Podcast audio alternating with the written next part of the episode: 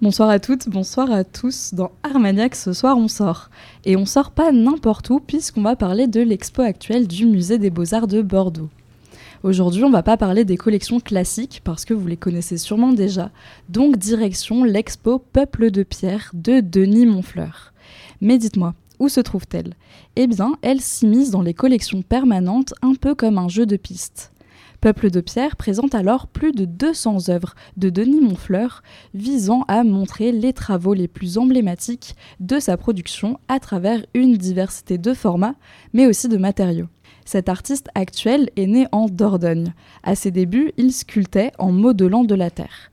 Mais petit à petit, cet autodidacte va se consacrer à plein temps à son art et abandonne les créations en plâtre, préférant la taille directe sur pierre dure, souvent monumentale.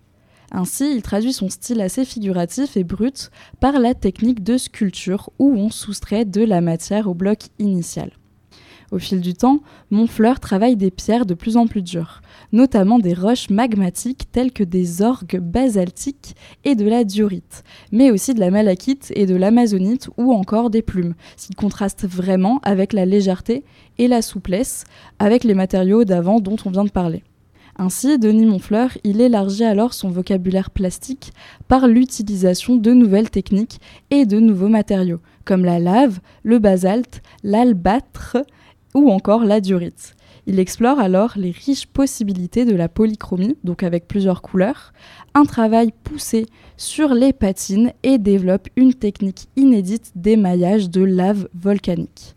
Pour info, en sculpture, la patine, c'est une couche de matière qui va raviver les couleurs et protéger la sculpture contre le temps et contre l'usure. Mais dites-moi, d'où proviennent ces pierres?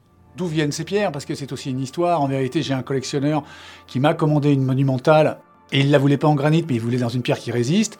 Donc j'ai dû trouver une carrière en Auvergne qui faisait de la lave euh, dans le parc des volcans.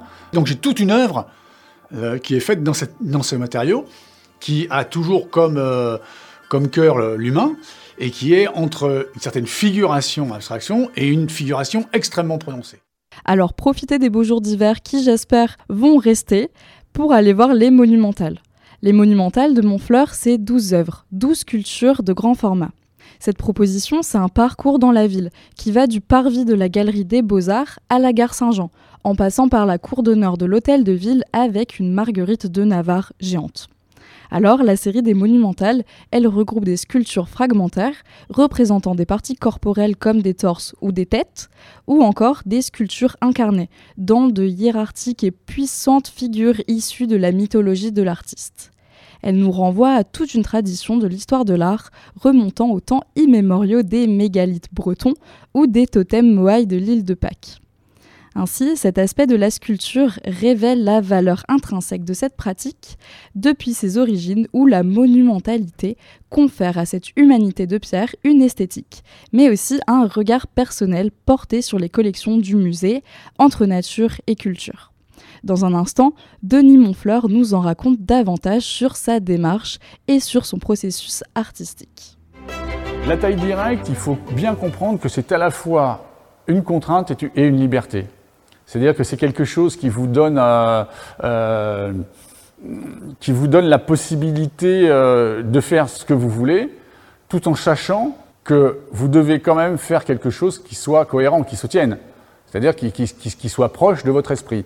Il y a un autre avantage au fait de faire la taille directe, c'est que vous travaillez avec le temps, avec cette quatrième dimension. C'est-à-dire qu'en même temps que vous travaillez, s'élabore entre votre œil, votre cerveau, votre main et le matériau un chemin qui, ce chemin faisant, vous amène à l'œuvre qui tient et que vous considérez comme achevée. En ayant ce, temps long, ma réflexion va avec. Et, donc l'œuvre s'élabore en même temps, que, mon cerveau le lui permet. En ce qui concerne l'intérieur, cet alliage hyper décalé entre sculpture brute basaltique et marbre ancien redynamise vraiment les collections du musée.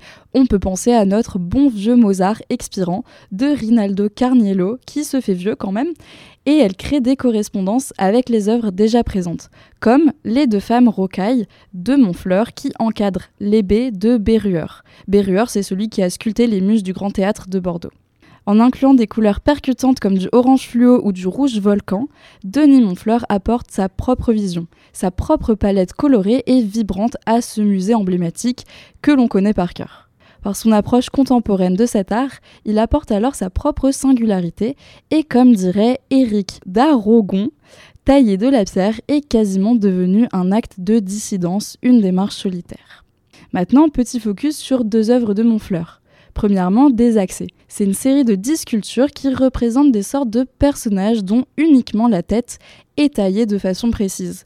Le reste du corps est alors laissé brut.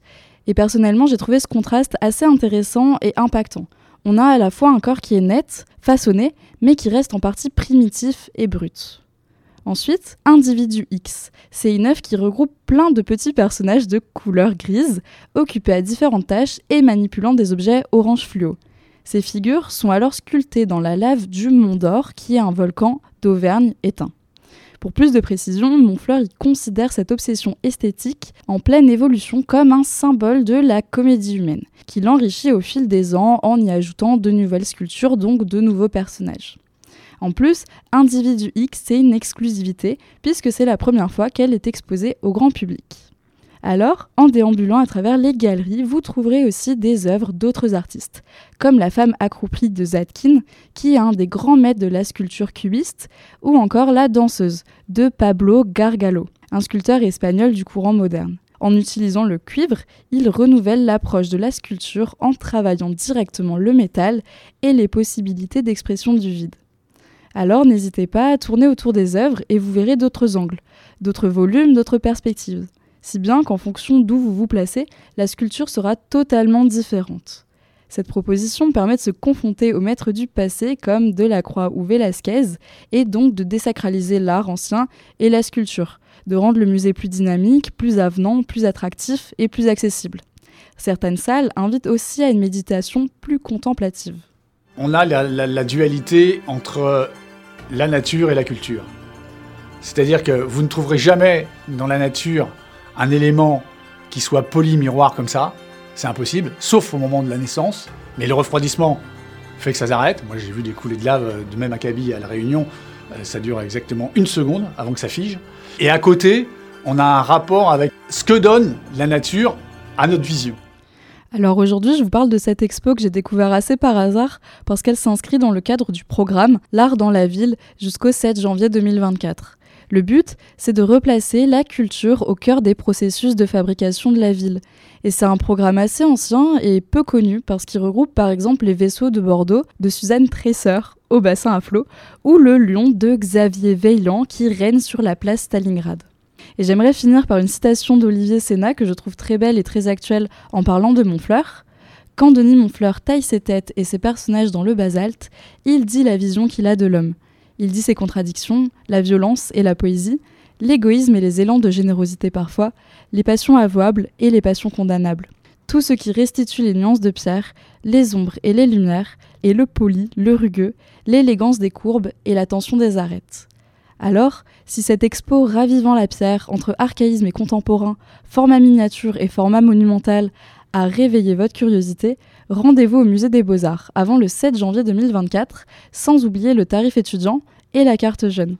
Sur ce, je vous souhaite de bonnes vacances, de bonnes fêtes pour celles et ceux qui les célèbrent. Nous, on se retrouve à la rentrée pour continuer à parler d'art.